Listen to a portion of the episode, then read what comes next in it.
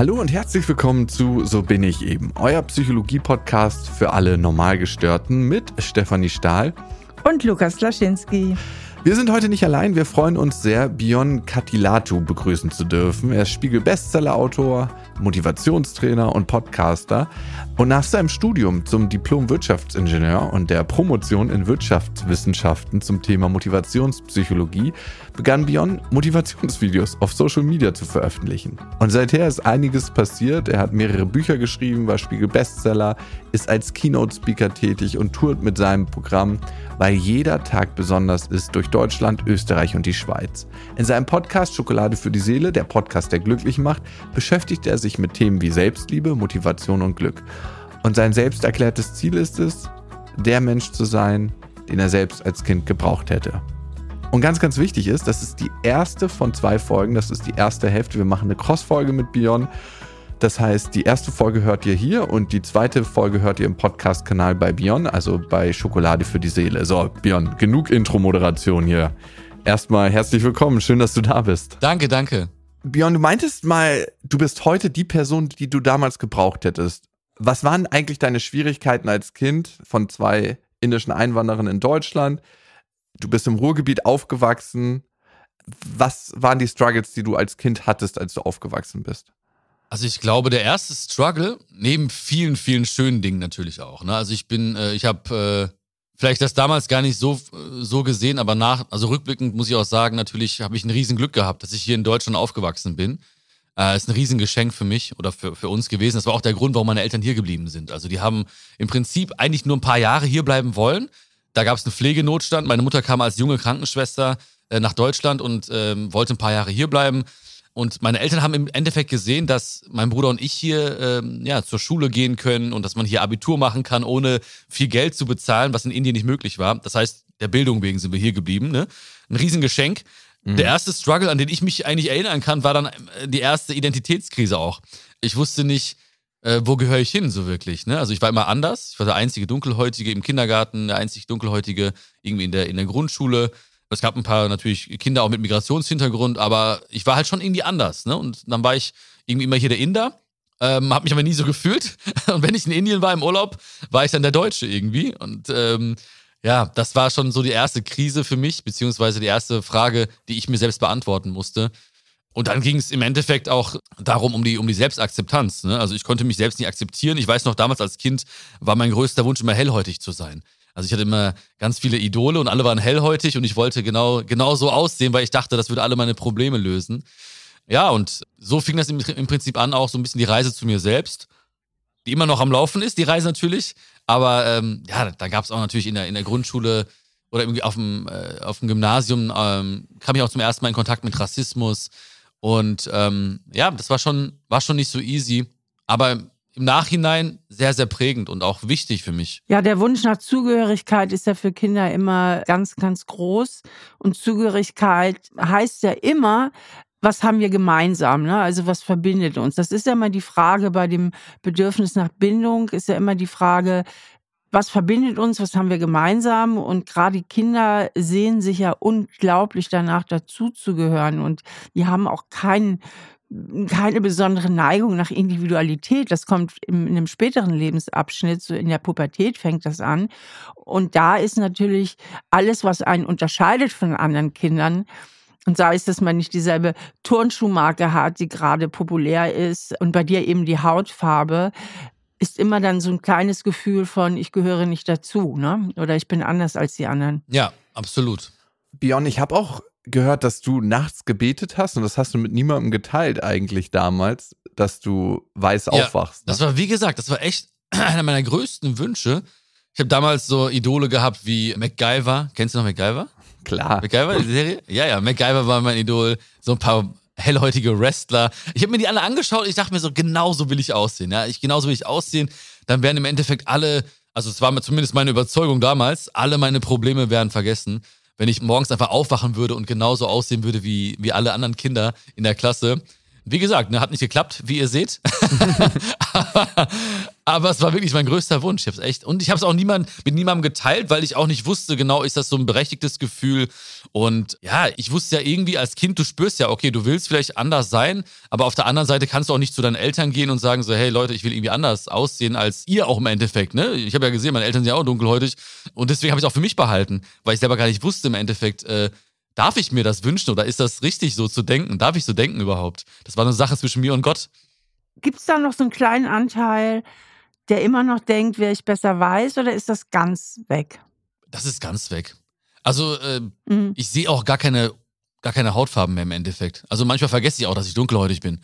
Also es ist wirklich so krass. Ich schaue gerne mal, ich lasse mich gerne inspirieren. Ja, ich hätte vielleicht nur gerne Eigenschaften von MacGyver. so, vielleicht dieses technische, dieses technische Verständnis ja. hätte ich gerne mal ab und zu. Check. Check. Aber so dieser Wunsch nach dem, äh, also nach dem Äußeren im Endeffekt auch, ist auch, äh, ist gar nicht mehr da. Überhaupt nicht mehr. Bion, das mhm. Interessante ist ja, du hast diesen Schmerz durchlebt, ne? Und du hattest ja auch eine Zeit, wo du so ein bisschen auf die schiefe Bahn geraten bist. Du hast Sozialstunden ableisten müssten, weil du mit Leuten am Start warst, die vielleicht dich in Kreise reingebracht haben, die ein bisschen gewalttätiger waren. Aber diesen ganzen Schmerz, den du durchlebt hast und diese ganzen Struggles, die du erlebt hast, die haben dir auch bestimmte Qualitäten gebracht im Leben. Ne? Und ich finde das immer so interessant, wenn wir gucken auf die schönen, positiven und lebensfreudigen Aspekte in unserem Leben, die wir durchlebt haben. Wie persönlichkeitsformend sind die? Und wie persönlichkeitsformend sind eigentlich die Sachen, wo wir in unserem Schmerz waren und wo wir dann aus dieser Schmerz heraus eine neue Person werden mussten oder uns entwickelt haben? Also es ist natürlich im Nachhinein immer relativ schwierig auch zu sagen. Ja, also ich, ich könnte natürlich dahergehen und sagen, ich könnte jetzt aus jeder schlechten Situation irgendwie was Gutes machen. Ne? Ich kann sagen, hey, gut, dass das passiert ist, gut, dass das passiert ist. Äh, aus dem Schmerz habe ich das gemacht, das habe ich daraus transformiert irgendwie. Im Nachhinein weiß man das ja nicht wirklich, ja, was zu welcher Sache geführt hat. Aber ich habe natürlich gemerkt, dass es bestimmte Stärken schon gefördert hat bei mir. Also ich, hab, ich war sehr, sehr empathisch als Kind. Ich konnte mich sehr, sehr gut hineinfühlen in andere Menschen und ich habe einen sehr starken Gerechtigkeitssinn auch entwickelt. Äh, weil ich gesehen habe, immer wenn Leute anders waren oder Kinder anders waren oder sich nicht wohlgefühlt haben, habe ich mich immer auf deren Seite gestellt. Ich war auch dann äh, sehr schnell, auf, also auf dem Gymnasium zumindest, Klassensprecher, Klassenclown und Klassensprecher. Das heißt, es sind schon gewisse Stärken daraus hervorgegangen. Nur wie du schon gesagt hast, irgendwie ist auch eine Energie in eine falsche Richtung geflossen teilweise. Das heißt also auch diese ganze, dieser Frust, beziehungsweise auch dieses äh, sich selbst suchen, hat auch seine negativen Seiten gehabt. Das heißt, irgendwie habe ich dann auch diese Wut rausgelassen, weswegen ich auch dann Sozialstunden leisten musste zum Beispiel. Aber ich bin sehr, sehr fest überzeugt davon, dass alles für mich passiert ist, dass das Leben für einen passiert und dass alles seinen Sinn hat. Und jetzt im Nachhinein muss ich auch sagen, dass die meisten Dinge, also auch die ich jetzt zum Beispiel preisgebe, wenn ich jetzt irgendwo bin, irgendwie, äh, wenn ich mit Leuten spreche oder meine Show habe oder so, das ist jetzt nichts Angelesenes. Ne? Also ich muss da gar nicht viel nachdenken und irgendwie ähm, Dinge hervorbringen, die ich irgendwie angelesen hätte, sondern es ist sehr, sehr viel eigene Erfahrung. Ich erzähle einfach und Leute verstehen mich. Leute merken, okay, krass, der hat es echt erlebt, der hat es echt gefühlt. Und allein deswegen ist es, glaube ich, schon ganz, ganz wichtig gewesen für mich, dass, dass es genauso gekommen ist, wie es gekommen ist. 100 Prozent. Mhm. Ja, Bion, unser Podcast hat ja diesmal die Überschrift Lebensfreude und dazu wollen wir dich auch explizit befragen und du hast ja auch gerade von deiner Show geredet und dass es dir sehr leicht fällt, diese Themen zu besprechen. Hast du sowas wie eine Definition von Lebensfreude? Also ich meine, wenn du viel darüber schreibst und das ja eine deiner Kernthemen ist, dann können wir vielleicht mal als erstes darüber sprechen, was man überhaupt unter Lebensfreude versteht. Also was ist denn jetzt Lebensfreude eigentlich? Also man könnte es ja übersetzen im Endeffekt als die Freude am Leben oder die Freude zu leben. Ja. Ich glaube, die, ähm, also beide Definitionen und beide Dinge habe ich wirklich ähm, sehr, sehr stark verinnerlicht. Und es fällt mir leicht darüber zu sprechen, weil ich im Endeffekt auch sehr, sehr viele persönliche Geschichten erzähle. Also die Geschichten, wie ich im Endeffekt die Freude am Leben gefunden habe.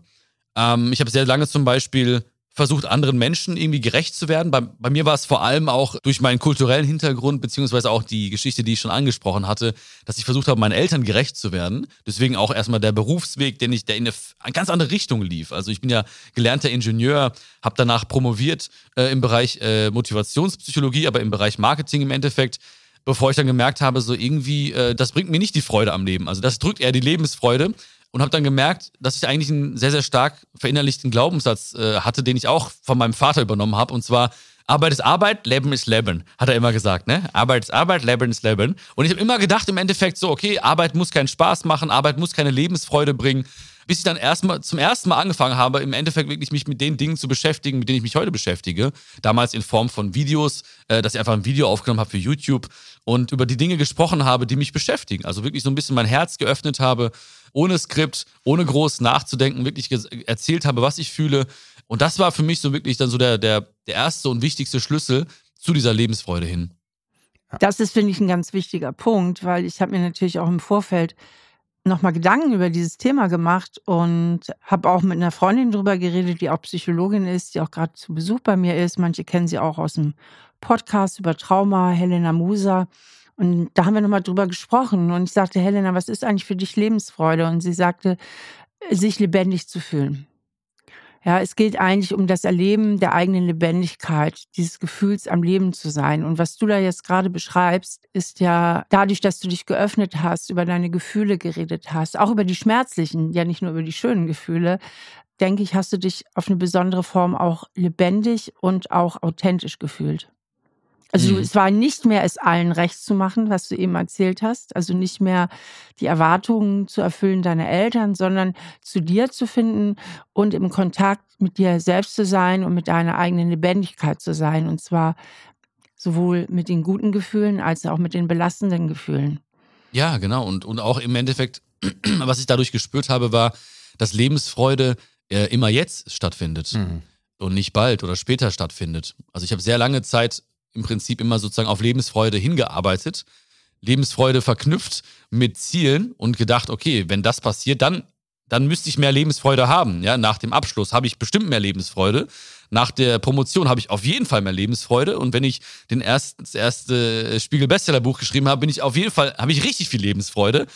und, wir, wir alle kennen das. Und es war einfach nicht so. Es war vielleicht ein kurzes Hoch einfach mal da, ja, äh, ein, ein Glücksrausch, der mich äh, durchdrungen hat. Am nächsten Tag war ich einfach wieder an dem gleichen Punkt äh, wie vorher, beziehungsweise teilweise sogar noch darunter, weil ich einfach noch dann enttäuscht war und die Erwartungen sich nicht erfüllt hatten.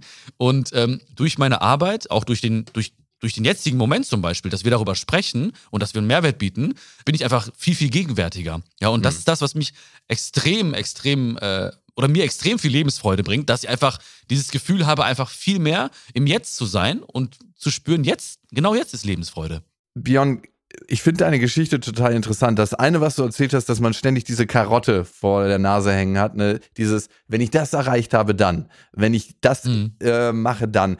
Und jeder kennt das, glaube ich, dass in dem Moment, wo man dann diesen Bestseller geschrieben hat, oder für andere ist es halt den neuen Job oder die neue Beziehung, dass dann schon längst die neue Karotte irgendwo hängt und man schon wieder in der Zukunft ist, aber nie im gegenwärtigen Moment. Und das erstmal zu erkennen, zu sagen, hey, Glück, Lebensfreude beginnt genau hier und jetzt und nirgendwo anders. Ich finde, das ist ein ganz, ganz wichtiger Schritt. Und das, was du gesagt hast, was hat denn für dich Lebensfreude gebracht? Von welchen Faktoren hängt das dann ab? Und da gibt es ja auch viel psychologische Forschung, ist einmal ein wertebasiertes Leben führen. Und Werte heißt ja nicht, ey, ich nehme den Wert meiner Eltern an und ich kenne das selber, wie tief der Glaube der eigenen Eltern in einem fest verankert ist, weil die den erstmal den besten Plan und nach dem besten Willen auch äh, den besten Plan für ihre Kinder haben.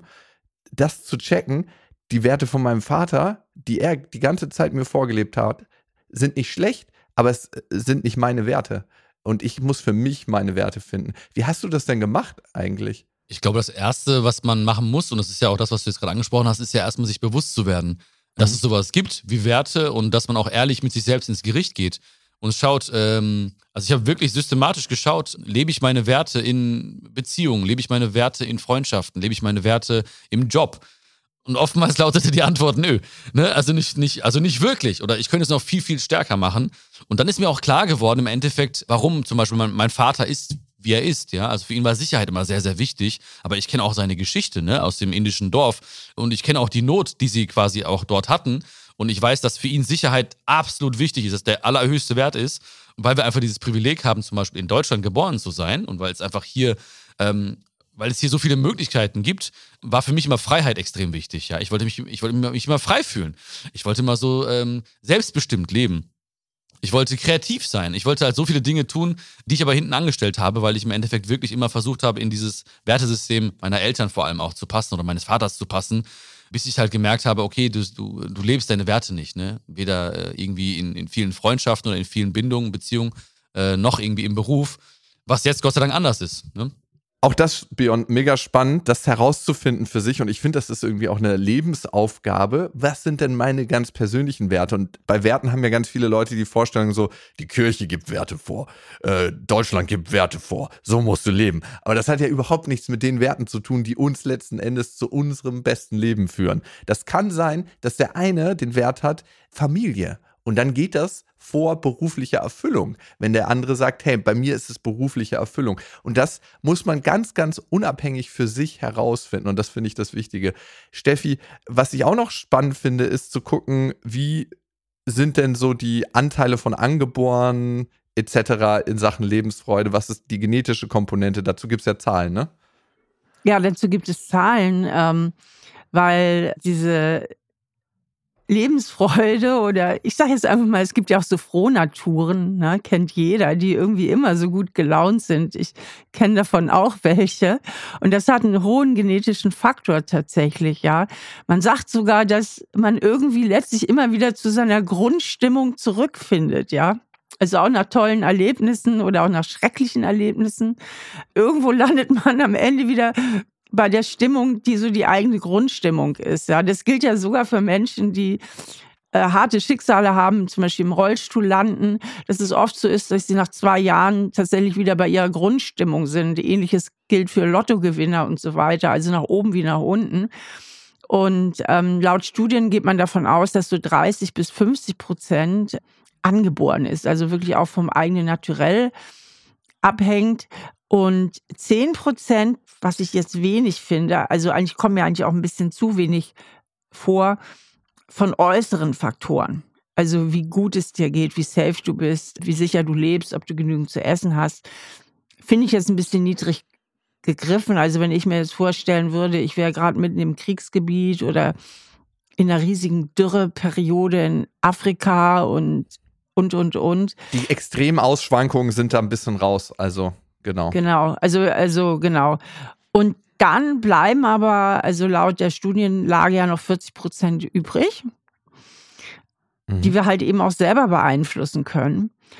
Und das A und O, und darüber würde ich mich gerne mit euch beiden mal in der Tiefe unterhalten für Lebensfreude, letztlich sind glückliche Beziehungen. Also ich habe mhm. dazu äh, noch einen hochspannenden TED-Talk gehört. Da hat ein Professor der Harvard University, die haben eine mega Langzeitstudie gemacht und die Studie ist immer noch am Laufen. Also es gibt keine andere Studie der Welt, die so lange am Leben gehalten wird. Die läuft jetzt schon seit über 75 Jahren.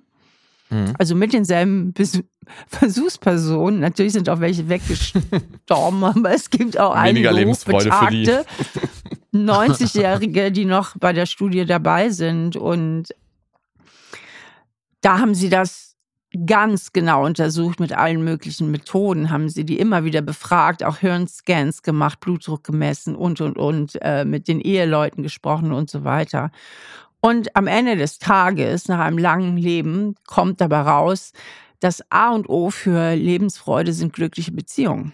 Mhm. Also nicht einfach nur Beziehungen, sondern eben auch harmonische Beziehungen, Beziehungen, in denen du dich geliebt fühlst, in denen du dich aufgehoben und angenommen fühlst.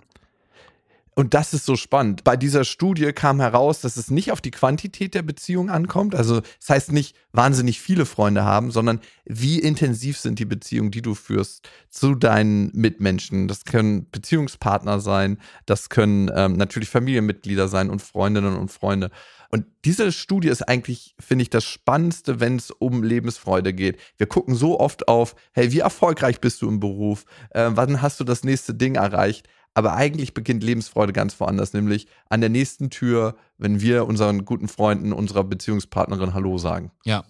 Ja, voll, voll. Also ich glaube aber auch, dass, äh, was Steffi auch gerade gesagt hat, dass es schon auch genetisch gesehen ähm, finde ich es auch sehr, sehr spannend, irgendwie auch in meine Kultur zu schauen, irgendwie, weil immer wenn ich in Indien war, war das für mich quasi so eine Reise irgendwie nicht in die Heimat, aber trotzdem habe ich immer da gespürt, ich komme von hier, also hier sind Wurzeln. Also immer wenn ich bestimmte Lieder gehört habe, ne, oder auch meine, meine Cousins und meine, meine Familie, da ist sehr viel Tanz, da ist sehr viel Musik, ja, da wird sehr, sehr viel gelacht, sehr viel Ironie ist da, ne? Mhm. Es wird sehr viel Spaß übereinander gemacht und so.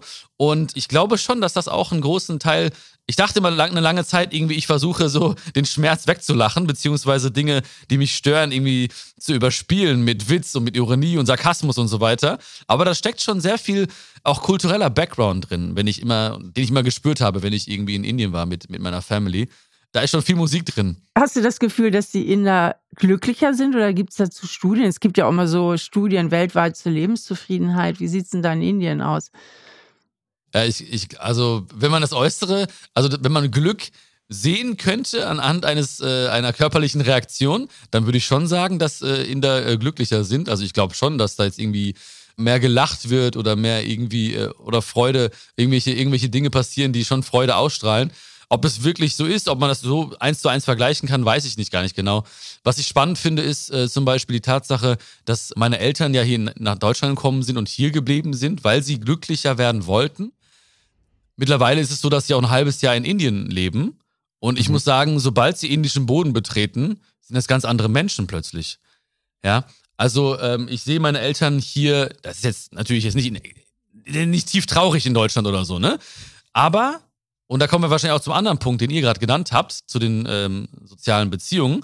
Sobald sie indischen Boden betreten, sind sie wirklich wie ausgetauscht. Das kann liegen natürlich am Wetter, das kann liegen am Essen, das kann liegen an der Familie, an den Freunden, an der Sprache, an vielen ja. verschiedenen Gründen.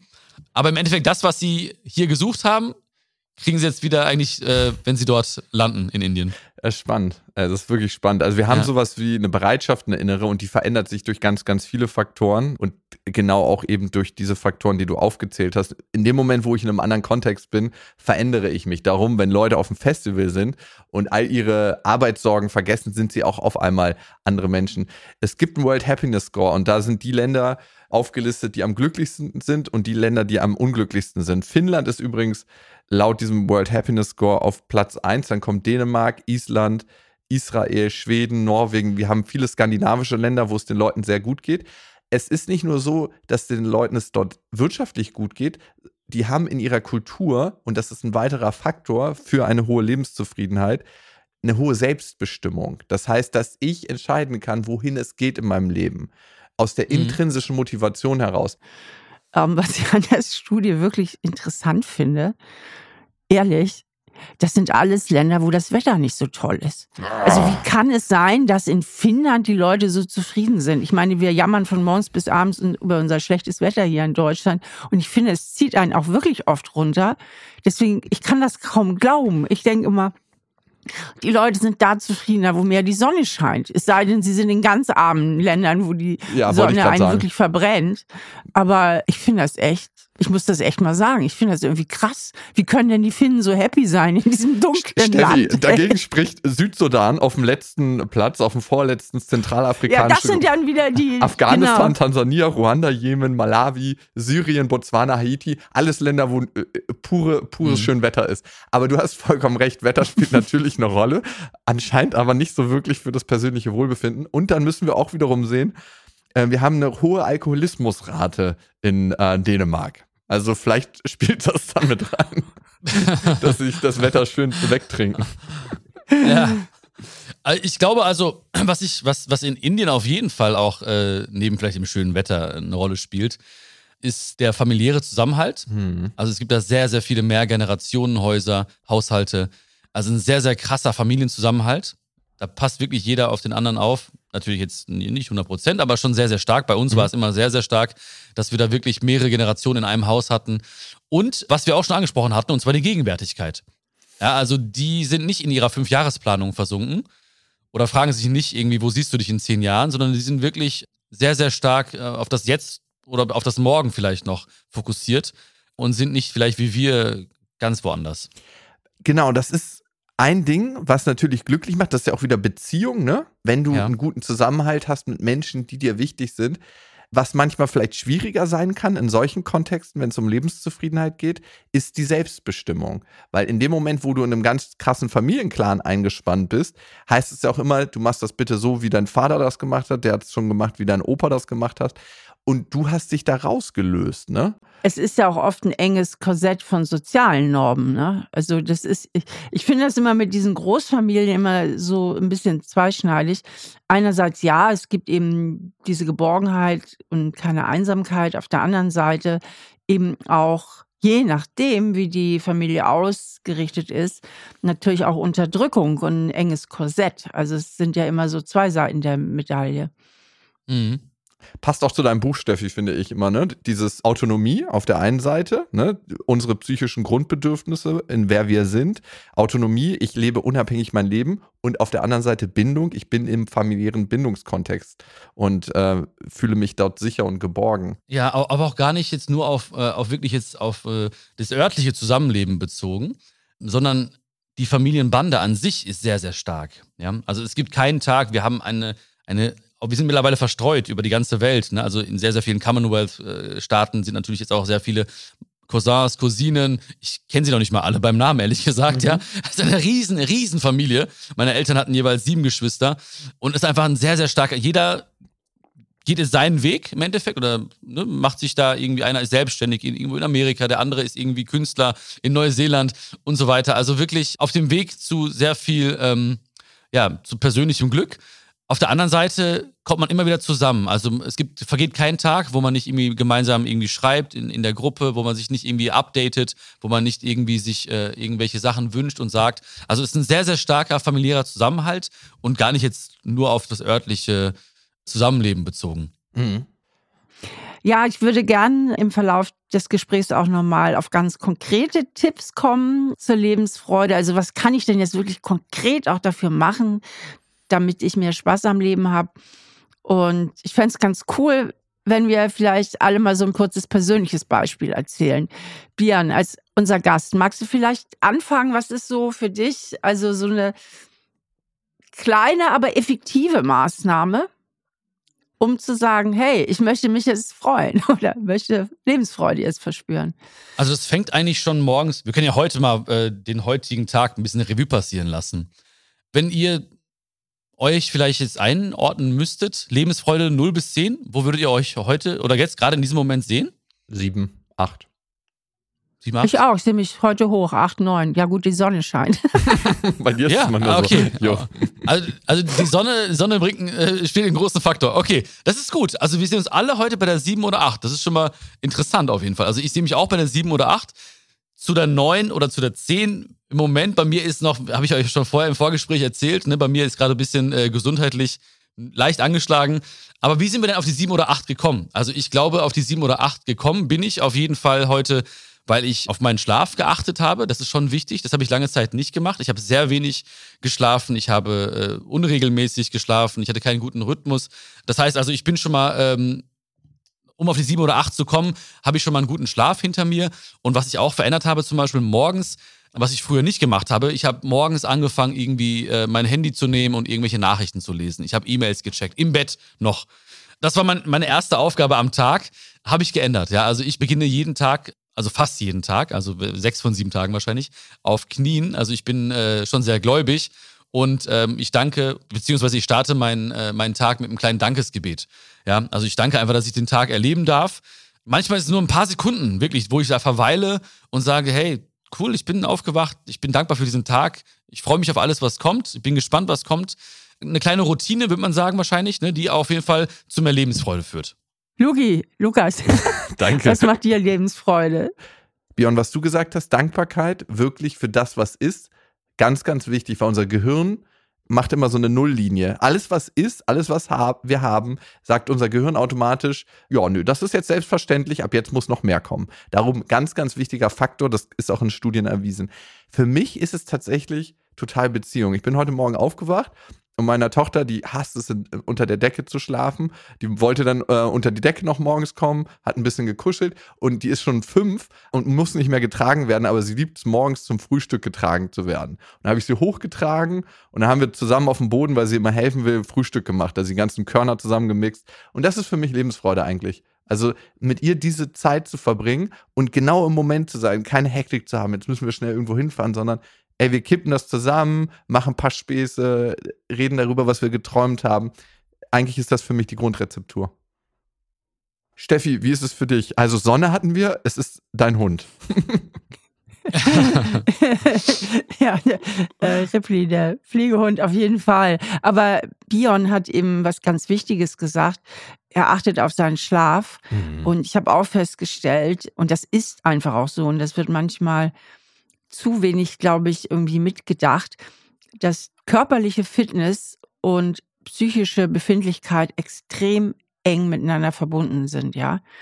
Also es ist ganz, ganz eng miteinander verbunden. Wenn ich mich fit fühle morgens und auch ausgeruht und sonst keine Malessen habe, dann bin ich einfach automatisch meistens ziemlich gut drauf. Es sei denn, der Tag hat irgendwas Schlechtes im Petto für mich. Aber normalerweise bin ich dann gut drauf. Und wenn ich schlechter drauf bin, dann ist es meistens verbunden auch mit dem Zustand der Müdigkeit.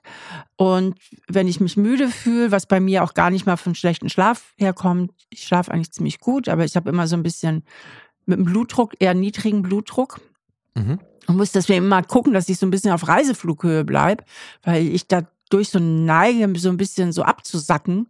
Vor allen Dingen, wenn, wenn ich nicht genügend im Außen auch eine Anforderung habe, dann bin ich auch nicht so gut drauf. Mhm. Deswegen glaube ich, neben all diesen psychischen Faktoren von Beziehungspflege, von lebe deine Werte, guck zu, dass du möglich auch das Gefühl hast, viel Einfluss auf dein Leben nehmen zu können, ist guck, dass du einfach auch körperlich gut drauf bist, weil das macht ganz, ganz viel aus. Und davon abgesehen habe ich jetzt wieder festgestellt, ich bin wieder zum Gärtnern übergegangen.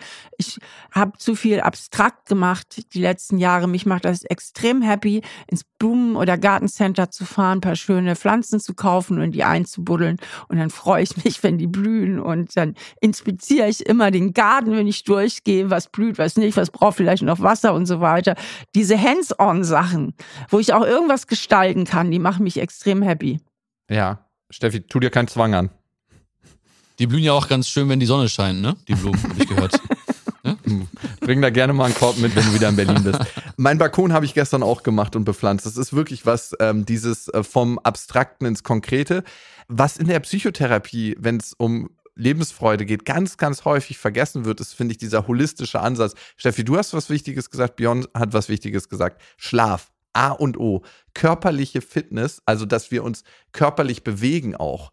Natur ist ein ganz, ganz wichtiger Faktor. Ey, dass wir nicht die ganze Zeit in Städten abhängen. Es gibt Studien darüber, dass Leute schneller genesen in Krankheiten, wenn sie einen Baum vor dem Fenster haben oder wenn sie auf eine Betonwand gucken. Die Leute, die auf den Baum gucken, werden schneller wieder gesund. Also wir wurden ja eigentlich als Menschen aus einem Kontext gerissen, wo wir evolutionär stehen geblieben sind vor 10.000 Jahren. Unsere Kultur hat sich wahnsinnig schnell entwickelt. Wir stehen da, wo wir heute stehen. Aber eigentlich ist unser System ausgelegt von vor 10.000 Jahren. Und wir leben in einem Kontext, der nicht für uns natürlich ist. Und darum müssen wir alles dafür tun wieder, um in diesen alten Kontext reinzukommen. Und wenn wir uns diese Gesundheitsmaßnahmen angucken, ne, so nicht so wirklich verarbeitete Lebensmittel, ist es alles eine Zeitreise zurück. Das ist irgendwie ganz lustig. Ja, voll, absolut. Ja, jetzt haben wir ja alle so nochmal gesagt, was uns persönlich irgendwie hilft, Bion. Aber wir haben dich ja heute so als unseren Experten zu dem Thema eingeladen. Kannst du unseren Hörern und Hörerinnen noch ein paar schöne, konkrete und am besten auch leicht umsetzbare Maßnahmen an die Hand geben, wenn sie das Gefühl haben, hm, ich könnte eigentlich glücklicher sein oder ich könnte mehr dafür machen? Ja, also ich glaube, wenn ein Hörer oder eine Hörerin auch sich schon fragt, vielleicht, es könnte besser sein, dann auch erstmal vielleicht zu hören auf das Gefühl, was möchte mir das Gefühl überhaupt sagen? Also das gar nicht so zu verurteilen, weißt du? Also manchmal ist es ja ganz häufig so auch, dass, dass Menschen immer irgendwie mehr wollen, ja? Also sagen zum Beispiel, hey, hast du noch einen Tipp? Äh, das werde ich ja ganz häufig gefragt, ne? Wie kann ich glücklicher sein? Wie kann ich fröhlicher sein? Und man hat irgendwie diesen Eindruck, dass man irgendwie immer mehr braucht von vielen Dingen. Also ich brauche mehr Glück, mehr Freude, mehr, mehr Skills, mehr Fähigkeiten. Aber manchmal reicht es ja auch weniger von gewissen Dingen zu haben.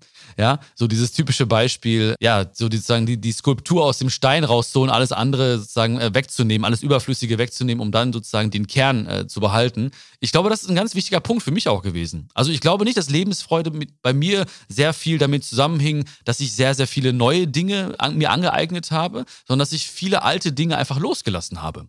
Ja, zum Beispiel, dass ich zum Beispiel alte äh, Beziehungen losgelassen habe, dass ich mich von einem bestimmten Umfeld äh, getrennt habe, dass ich vielleicht mich von alten Routinen getrennt habe. Also wirklich dieses ehrliche Gefühl, mit sich zu besprechen, warum, an, an was mangelt es mir eigentlich? Und, und, dann bin ich auch ein bisschen zurückgereist in Zeiten, wo es mir besser ging vielleicht. Ja, warum war ich denn da ausgelassener? Warum war ich denn da ein bisschen glücklicher vielleicht? Ah, okay, da hast du vielleicht mehr Zeit äh, draußen verbracht. Ah, da hast du vielleicht mehr Zeit mit dir selbst verbracht. Da hattest du vielleicht eine andere Beziehung. Also auch da mal zurückzureisen und zu schauen, was war denn vielleicht anders als heute? Und dann wirklich, weil ich das, wie gesagt, ständig äh, höre, auch äh, als, als Frage kriege, hundertfach, jeden Tag, was muss ich mehr machen? Weg von dem Gedanken, es muss nicht immer mehr, mehr, mehr sein, sondern auch mal weniger von gewissen Dingen. Bei mir hieß es ganz konkret äh, weniger, du hast es schon äh, auch gesagt, Lukas, oder Lucky, wie wir uns jetzt äh, kennengelernt haben. Ja, der Lucky hat ja auch schon gesagt, alleine zum Beispiel äh, mein, mein Ess- und Trinkverhalten. Ja, das hat schon sehr, sehr viel verändert bei mir. Ne? Ich habe äh, morgens irgendwie immer sehr viel Kaffee getrunken zum Beispiel, aber habe gar nicht gemerkt, dass mir das irgendwie nervös macht oder irgendwie mir gar nicht so gut tut. Also in der Menge zumindest. Äh, bin umgestiegen auf Tee. Ähm, ich habe irgendwelche zuckerhaltigen Getränke getrunken, bin dann plötzlich umgestiegen einfach auf Wasser, habe gemerkt, okay, ich fühle mich irgendwie ausgeglichener. Die Bewegung, du hast es angesprochen. Ähm, früher war ähm, Bewegung, Sport für mich so, ja, wenn es noch irgendwie passt in den Tag, dann mache ich es einfach. Heute ist es wie eine Art Termin. Also ich viele Dinge, die wichtig sind und auch gleichzeitig dann zu mehr Lebensfreude führen, wie zum Beispiel Weiterbildung, wie zum Beispiel Bewegung, wie zum Beispiel Kontakt zur Natur oder Beziehungen pflegen, wichtige Dinge werden oftmals irgendwie als äh, nice to have angesehen und äh, passen dann nicht mehr in den Alltag. Und heute mache ich mir ganz konkrete Termine. Also nach unserem Gespräch heute habe ich einen Termin mit dem Laufband. Ja. Mhm. Obwohl, obwohl die Sonne scheint, gehe ich lieber aufs Laufband. Aber es ist, ein, es ist ein Termin, es ist ein Date. Ja, das steht fest. Also wirklich zu schauen, was sind wichtige Dinge, die mir, die mir gut tun, die wirklich vielleicht nicht dringend sind oder Gott sei Dank nicht dringend sind. Und dann die wirklich fest zu terminieren zum Beispiel. Ich habe dazu mal eine Frage. Hm? Ich selbst meditiere ja nicht. Lukas sagt immer, meine Meditation wäre dieses viele, viele Spazierengehen im Wald mit dem Hund. Mhm. Das kann sehr gut sein, dass das so ist. Aber ich weiß, auch weil ich gerade noch das Gespräch mit Freunden hatte, die sehr weit sind in der Meditation, die also wirklich seit vielen, vielen, vielen Jahren sehr tief meditieren und auch wirklich da schon viel gelernt und gemacht haben, dass man allein über den Atem, na, also die Art und Weise zu atmen oder bewusst zu atmen oder in der Meditation zu atmen, ganz, ganz viel Lebensfreude empfinden kann, weil der Atem ist ja der Kern unserer Lebendigkeit. Ne? Also die Atmung ist ja eigentlich unser Leben, ne? unsere Vitalität. Das läuft ja über die Atmung. Hast du oder du, Lukas, habt ihr da Erfahrung zu? Weil ich selbst kann da ja nicht aus dem Erfahrungsschatz plaudern. Ich finde das auch sehr, sehr spannend und ich finde es auch spannend, dass du das jetzt gerade ansprichst, Steffi, weil ich in letzter Zeit mich viel, viel häufiger damit beschäftige. Also ich fand Atmung irgendwie nie, war jetzt nie so ein sexy Thema, was mich irgendwie angesprochen hatte. Ja, das ja. fand ich jetzt irgendwie so, ja, ich atme halt irgendwie. Bis ich halt ja, bis ich halt irgendwie, habe mir keine großen Gedanken drüber gemacht, bis ich halt wirklich auch teilweise mal gemerkt habe, ich habe angefangen zum Beispiel mal mit dieser äh, Wim Hof Atmung, ja, das ist ja diese Wim Hof Atmung, die habe ich mal ausgetestet, um mal so Eisbäder zu nehmen, einfach mal zum gucken, was möglich ist durch Atmung. Sorry, bevor du fortfährst, ja. kannst du uns gerade erklären, was die Wim Hof Atmung ist? Ich weiß nicht, ich kenne die nicht. Ja, also ähm, Wim Hof ist ja bekannt für ähm, zum Beispiel unter anderem auch, dass er e extreme Temperaturen aushält mit seinem Körper, also Eisbäder nimmt zum Beispiel oder so, und dass er das im Prinzip vor allem durch die Atmung herstellt. Also er nimmt tiefe Atemzüge, er, er, es ist quasi so eine, so eine Art Melodie, Atmungsmelodie, wann er die Luft anhält, wann er sie rauslässt, wie viele Sekunden er sie anhält. Und das gibt so, gibt's auch kleine YouTube-Videos zu, äh, die dauern manchmal zehn Minuten die kann man auch morgens mal machen, einfach mal im, im Bett zum Beispiel, mal so zehn Minuten diese Atmung zu machen. Und das ist wirklich unglaublich, was da teilweise passiert. Ja? Durch das Anhalten der Atmung, durch das bewusste Atmen. Also eine krasse Energie durchfährt deinen Körper. Und ich bin auf jeden Fall sehr, sehr neugierig, was es da noch so gibt ja. im Kontext. Absolut geiler Typ, der ähm, hatte damals seine Frau verloren, seine große Liebe des Lebens und danach ähm, hat er für sich eine Methode gesucht, wieder zurück ins Leben zu finden. Und diese Atmung, die er dabei ja wieder ins Leben gerufen hat, das ist eigentlich eine alte tibetische Atmung, die er da anwendet, bringt einen ganz gegenwärtigen Moment. Und ich glaube, darum geht es auch bei der Atmung das ist ja das, was wir eigentlich haben, um uns ins Hier und Jetzt zu holen. Und darum hat es auch so viel mit Lebensfreude zu tun. Es gibt eigentlich nur zwei große Probleme in unserem Leben. Und das ist die Vergangenheit und die Zukunft. Und wenn wir jetzt gegenwärtig sind und dabei hilft uns die Atmung und deswegen sind so eine Atemübung ganz, ganz toll, dann beginnt Flow, dann beginnt Eintauchen ins Hier und Jetzt und das macht uns so zufrieden daran. Und das hat ja auch Nachwirkungen. Es ist nicht nur in dem Moment, sondern das gibt uns ein ganz tiefes, zufriedenes Gefühl, wenn wir 10, 20, 30 Minuten am Tag im gegenwärtigen Moment fahren. Was ich aber auch wichtig finde, mal abgesehen von dem gegenwärtigen Moment, ist eine Grundeinstellung zum Leben. Weil wenn du im gegenwärtigen Moment bist, dann bist du ja identifiziert. Ne? Aber mit der Grundeinstellung kannst du natürlich auch eine spielerische Distanz so ein bisschen bekommen. Und ich finde zum Beispiel ähm, eine wichtige Grundeinstellung, die ich für mich so neuerdings entwickelt habe, ist, wenn ich ja sowieso sterbe und das Leben in Anführungsstrichen insofern auch immer ein Stück sinnlos ist, mhm. Könnte ich das ja auch positiv definieren und sagen, das Leben ist letztlich auch ein Spiel. Ja und die äh, Momente äh, kosten und vieles sehr viel spielerischer sehen und gerade Interaktionen, die schwierig sind, mehr aus der Beobachterperspektive wahrnehmen, ja? Also, was weiß ich, eine Verkäuferin behandelt mich sehr unfreundlich, das könnte ich natürlich sofort angepisst sein, aber wenn mein Leben ein Spiel ist, dann denke ich, ach, das ist ja mal wieder funny. Das ist ja echt cool, wie die hier wieder drauf ist und so. Ne? Ja. Also die scheint irgendwie einen ja. schlechten Tag zu haben und irgendwie auch nicht so ganz untypisch in Deutschland, besonders in Trier, die sind ja Spezialisten. Ne? Na, haben wir nicht, können wir nicht, brauchen wir nicht, ist der trierische Dreiklang ne? im Dienstleistungswesen.